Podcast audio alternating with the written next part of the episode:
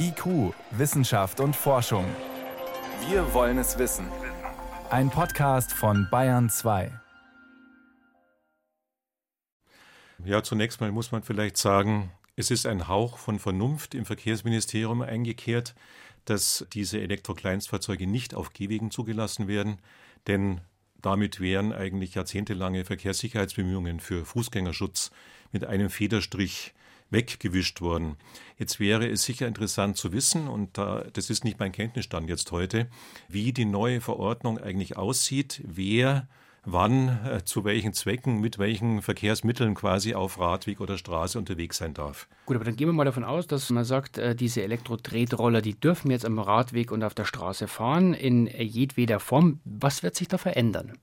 Es ist so, dass grundsätzlich Mischverkehr unter Umständen als problematisch betrachtet wird. Und wenn wir also jetzt diese Elektrokleinstfahrzeuge mit den Radfahrern gemeinsam auf den Radwegen haben, wird quasi der Verteilungskampf auf den Radwegen mit Sicherheit angeheizt werden. Welche Verkehrssicherheitsprobleme jetzt daraus resultieren, erscheint mir jetzt im Augenblick noch weniger klar zu sein als auf den Gehwegen. Bei den Gehwegen wäre der Fall klar, da haben wir von Haus aus schwächere Verkehrsteilnehmer. Wegen den unterschiedlichen Geschwindigkeiten. Wir haben sehr große Geschwindigkeitsdifferenzen. Das haben wir jetzt auf dem Radweg nicht. Dafür sind die Geschwindigkeitsdifferenzen möglicherweise trotzdem relativ groß, denn auf den Radwegen, so Pi mal Daumen, haben wir Durchschnittsgeschwindigkeiten vielleicht von 18 km/h. Der Tretroller, die kleinere Form darf 12, die erweiterte Form darf immerhin 20, dann würden wir quasi in einem einigermaßen gleichen Niveau liegen. Wenn man mal die Geschwindigkeiten ungefähr aufs gleiche Niveau setzt, was ist denn da noch der Unterschied eigentlich zwischen so einem Tretroller und einem Fahrrad? Jetzt mal einfach von der Wahrnehmung jeweils dem anderen Teilnehmer gegenüber. Das eine ist möglicherweise die Lautstärke, die mit dem Betrieb dieses Verkehrsmittels verbunden ist. Das ist möglicherweise bei diesen Elektrokleinstfahrzeugen geringer als bei Rädern. Und sie werden nicht durch eigene Körperkraft angetrieben. Das heißt, der Radfahrer ist selbst körperlich unterwegs. Dann gehen wir noch einen Schritt weiter nach links auf die Straße. Als Elektro-Kleinstfahrzeug dürfen die E-Scooter dann auf der Straße fahren. Wie verändern Sie da den Verkehr? Weil da sind Sie ja eigentlich eher der schwächere Teilnehmer. Da sind Sie auf alle Fälle schwächerer Teilnehmer. wenn man jetzt daran denkt, und das ist für mich eigentlich im Augenblick jetzt der zentrale Knackpunkt, das ist das Thema der Altersfreigabe. Mhm. Wenn ich mir vorstelle, ich habe jetzt 12- bis 15-Jährige, die mit solchen Elektrofahrzeugen auf der Fahrbahn sind, dann stellt das eine große Gefahr dar, und zwar sowohl im Sinne, dass sie gefährdet sind durch den Autoverkehr, andererseits, dass sie durch eigene motorische Ungeschicklichkeit beispielsweise oder Risikobewusstsein durch mangelndes sich selbst gefährden. Das würde heißen, wäre dann Ihre Forderung, weg vom Gehweg, haben wir schon abgehakt, auch weg von der Straße, nur am Radweg? Genau, weg von der Straße und wenn, dann würde quasi am natürlichsten eigentlich der Radweg sein. Jetzt haben Sie das Alter angesprochen, ab dem man solche Elektro-Kleinstfahrzeuge und auch diese E-Scooter dann wirklich fahren darf.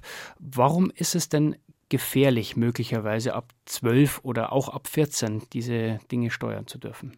Das liegt im Großen und Ganzen daran, dass für die Teilnehmer am Verkehr verschiedene Verkehrskompetenzen, Verkehrsreife entwickelt werden muss, also kognitive, motorische, sozial-emotionale. Das ist ein Prozess, der von der Kindheit bis in das Erwachsenenalter reicht. Und gerade der Bereich 12 bis 15 ist hier besonders sensibel, weil sich bestimmte Fähigkeiten, zum Beispiel selektive Aufmerksamkeit, erst beginnen auszuprägen weil die motorische Entwicklung, die Bewegungsgeschicklichkeit vielleicht so gerade jetzt am Ende der Entwicklung angelangt ist, aber innerhalb großer Altersvariation und weil auch die Gefahrenwahrnehmung, die Gefahrenerkennung dieser Kinder und Jugendlichen noch nicht so ausgeprägt ist, dass es eine sichere Verkehrsteilnahme erlaubt. Das heißt, Ihr Fazit, Herr Fastenmeier, bei aller Kritik wenn wir so eine neue Mobilität wollen, umweltfreundlicher wollen wir sein, wir wollen vielfältiger, müssen wir dann nicht jede Chance nutzen, eben auch sowas wie die E-Scooter? Meines Erachtens unterliegen wir hier politischen Zauberworten, die lauten Digitalisierung und E-Mobilität. Und unter diesen Zauberworten werden im Grunde wirtschaftliche Erwägungen ins Feld geführt. Es werden bestimmte Sektoren der Wirtschaft gestärkt, ohne dass im Grunde Rücksicht genommen wird auf Gesundheit, Leib und Leben von Verkehrsteilnehmern und auf Verkehrssicherheitsbelange. Das heißt raus mit den E-Scootern. Ja, für mich sind sie nach wie vor eher sowas wie ein Spielzeug. Und es stellt sich die Frage, wie viel davon hat tatsächlich im öffentlichen Raum verloren. Vielen Dank. Das waren Informationen und Einschätzungen von Professor Wolfgang Fastenmeier, Präsident der Deutschen Gesellschaft für Verkehrspsychologie. Ich danke Ihnen für den Besuch im Bayern 2 Studio. Ja, ich danke auch.